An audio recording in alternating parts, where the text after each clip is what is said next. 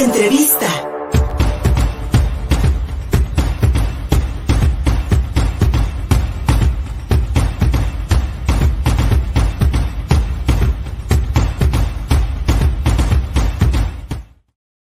Teo es tu abogado virtual, un chatbot que nos puede ayudar a combatir la corrupción de servidores públicos, especialmente aquellos encargados de la Procuración de Justicia, que trabajan en las fiscalías o en las secretarías de seguridad y que ya se aplica en cuatro entidades federativas. Un trabajo conjunto de la Embajada de los Estados Unidos en México y de la organización Tojil Aj, eh, eh, con quien platicaremos precisamente con una de sus cofundadoras, Adriana Greaves, a quien le agradecemos mucho que se conecte esta mañana con nosotros aquí en Contigo Puebla.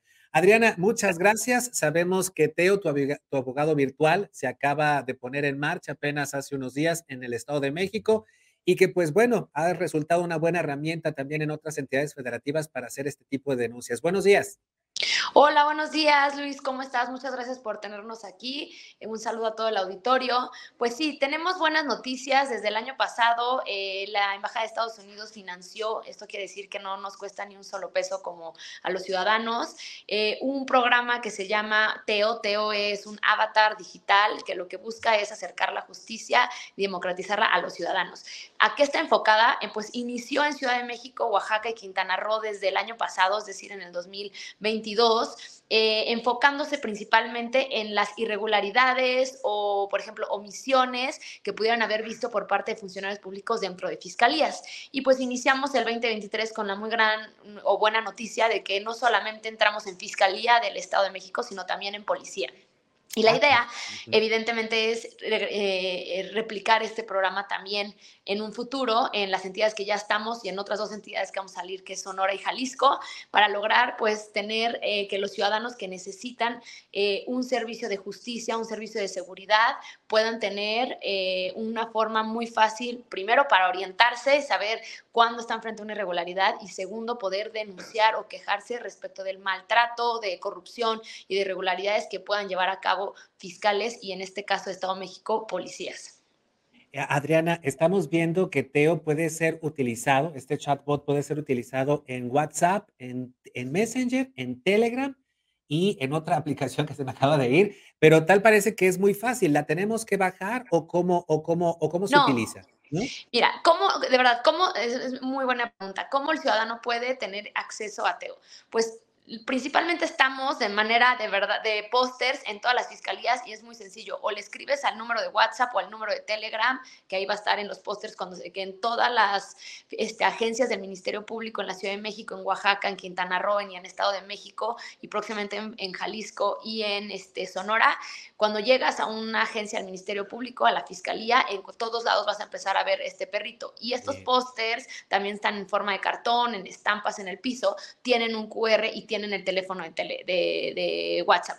¿Cómo puedes acceder a él? Pues como bien lo mencionaste, escribiéndole literalmente un WhatsApp a Teo en el número o en Telegram o en Facebook o en la propia página de las fiscalías también se despliega un chat o en la página de Tojil, que es tojil.org. En todas esas puedes empezar una conversación. ¿Qué pasa después de que el, el ciudadano inicia una conversación? Tiene dos opciones en los flujos. El primero es necesito orientación, tengo una pregunta jurídica porque sabemos que los usuarios no necesariamente tienen que ser abogados, entonces podemos o intentamos dar respuesta. Y segundo, que es lo más importante de Teo, es estoy en una fiscalía, por ejemplo, tratando de presentar una denuncia por un robo, por violencia familiar, por un secuestro, o sea, cualquier otro delito. Estoy frente a un, en un ministerio público tratando de denunciar y me sucedieron estas irregularidades, estos hechos de corrupción, esta negación de servicio y entonces ahí es donde entra Teo, donde puedes denunciar o quejarte respecto del funcionario público que no está llevando a cabo su servicio, o sea, dando o prestando un servicio público de manera adecuada. ¿Qué sucede tras bambalinas? O sea, ¿cómo lo vemos nosotros? Detrás de ese chatbot hay un grupo de abogados dentro de Tojil que en tiempo real estamos viendo un tablero donde estamos viendo qué usuarios, por qué medio entró, es decir, si entró por Telegram, por WhatsApp, por Facebook y qué está denunciando. Cuando de entrada cumple con ciertos criterios, es decir, vemos que si es una persona que tiene un lugar, modo lugar, circunstancia y tiempo de sucedió en tal lugar, me están pidiendo dinero para unas copias y tenemos el contacto del usuario, los abogados de Tojil le escriben al usuario, le hablan por teléfono, corroboran los datos y en los casos que sí haya indicios, o sea, haya datos de prueba de que sí se está cometiendo un hecho de corrupción o una irregularidad grave, ya se manda a las áreas competentes dentro de la fiscalía. Es decir, el mismo tablero está conectado con las fiscalías anticorrupción y con las áreas de asuntos internos de fiscalías y de policía. Y el abogado, el abogado de Tojil funge como este vínculo para dar seguimiento al caso. Entonces, eso es en cómo entra, pues entra una queja, lo revisan los abogados de Tojil. En caso de que sí cumpla con las características de que sí está viendo una irregularidad o un hecho de corrupción, nos ponemos en contacto con el usuario y nosotros le llevamos ese caso a las áreas competentes en la fiscalía. Nosotros sí damos como continuidad o seguimiento a los casos que ya se presentó una denuncia formal a través de TEO en esas áreas competentes. Adriana, ¿qué respuesta han tenido en este año en las distintas, eh, en las distintas entidades, en estas cuatro entidades, tanto la Ciudad de México, el Estado de México, eh, Quintana Roo, y se me, se me escapa una ahorita, pero la gente ha respondido a Teo, ¿les han enviado ya denuncias?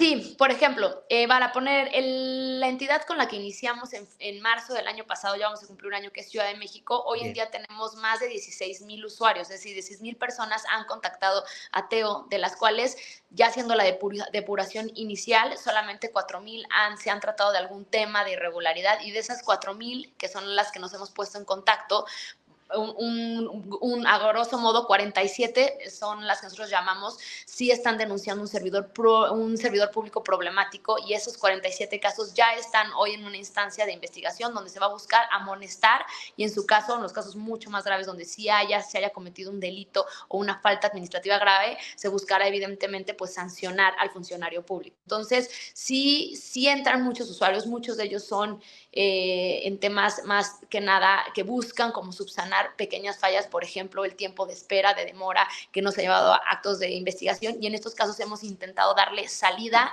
en lugar como de, o, más bien este, lubricar este, el servicio público y en los casos que sí hay, por ejemplo, un tema de un delito o una falta administrativa, pues sí darle eh, seguimiento en las instancias correspondientes. Eso es, por ejemplo, esta Ciudad de México. En Estado de México, que iniciamos hace, dos, hace una semana, Hemos tenido hasta ahorita 4.500 usuarios aproximadamente, no tengo el corte del día de hoy, pero también este, creo que ha tenido una muy buena respuesta. Eh, los ciudadanos sí están usándonos por las dos vías, como digo, tanto para orientar, identificar una irregularidad o subsanar un servicio, porque a lo mejor también fue un geteo sin querer. Lo que está sucediendo es que hemos estado tratando de mejorar el servicio y esa parte pues ha sido interesante como de dar respuestas rápidas o mejorar algo que a lo mejor se había atorado entre el servidor público y el, y el usuario.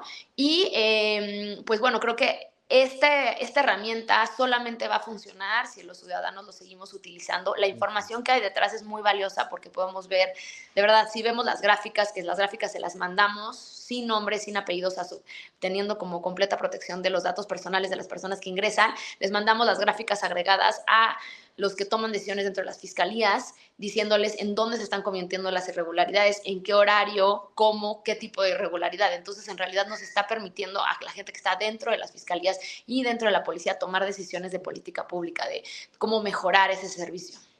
Muy interesante, Adriana. ¿Y qué posibilidades habría de que Teo eh, pues camine y que, y que comience a dejar sus patitas por aquí, por Puebla u otras entidades federativas? Pues la verdad esperamos seguir creciendo. Por ahora en los próximos meses nos estarán viendo, como mencioné, en Jalisco y Sonora, pero yo la verdad es que la idea es hacer todo territorio mexicano territorio de Teo. Y me, encanta también el, avatar, es un perrito que a final de cuentas también eh, tiene estas características, ¿no? De que escucha, de que observa y, de que está pendiente, de que está observador prácticamente en guardia. Sí, la duda que más o la inquietud que mayor hemos tenido por parte de la ciudadanía, ciudadanía es pensar que el chatbot es algo completamente automatizado y que no hay un ingrediente humano detrás. Y siempre lo que queremos decirles, no, sí hay en todo momento un ingrediente humano.